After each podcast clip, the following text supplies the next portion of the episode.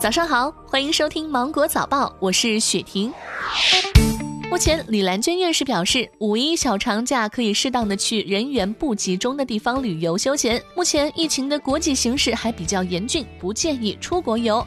要旅游的话，在中国是最安全的。据国家癌症中心发布的数据显示，肺癌为发病率、死亡率双率第一的癌症。日常的生活当中，很多人认为肺癌是吸烟的人才会得的病，其实不然。我们不仅要远离烟草，专家建议更应该重点关注三霾，远离武器。三霾包括室外的雾霾、室内的烟霾和内心的阴霾；武器包括室外的大气污染、室内的空气污染、厨房的油烟污染、房屋装修装饰材料中可挥发性气体 VOC 的污染，以及因孤僻、长时间爱生闷气导致的心理污染。据外媒报道，世卫组织欧洲区域办事处日前发文驳斥了饮用高度酒精可以杀死新冠病毒的传言，并建议世界各国政府在疫情期间限制民众饮酒。尽管如此，美国人还是在囤积酒类商品。据知名研究机构尼尔森数据显示，截至三月二十八号当周，美国酒类和食品杂货店的酒精销量较上年同期增长了百分之二十二。再来关注一条暖心的消息。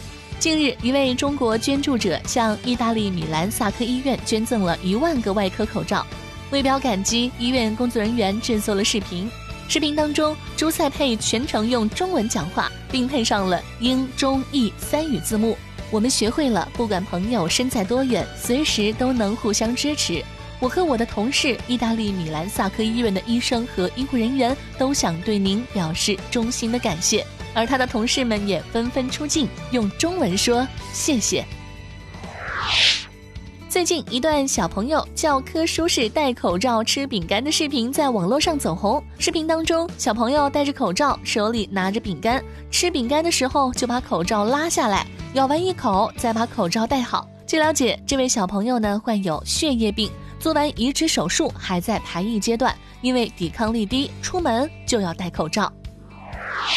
月薪两万的南京某企业高管汤某，在一次出差当中遭遇到航班延误，保险公司没有核验他是否登机，便自动补偿了两百元的延误险。汤某呢盯上了这一漏洞，网购他人的身份信息，根据恶劣天气预报订购可能延误或取消的航班，半年骗保七百零七笔，共十四万余元。汤某自称房贷压力大，孩子小，钱啊不够花。目前汤某被取保候审。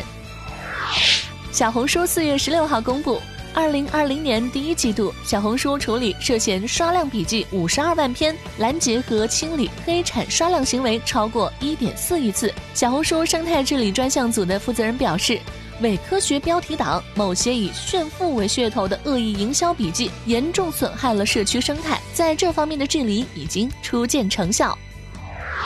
苹果发布了新的 iPhone SE。这款传闻多年的产品终于出现了，国内定价三千二百九十九元起，今天开始预定，四月二十四号开始送货。新机有黑白红三种颜色，六十四 G、一百二十八 G 和二百五十六 G 三种存储规格可选。而在新的 iPhone SE 发布之后，苹果官网也下架了 iPhone 八系列。好了，以上就是今天的新闻，我是精英九五电台的雪婷，祝你度过美好的一天，拜拜。